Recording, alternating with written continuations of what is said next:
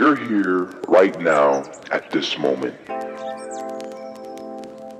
Because tomorrow, you want to be somebody greater than the person you are today. You see yourself succeeding, you have a vision, you have a dream. Congratulations. You're already 10 steps ahead of 95% of the world.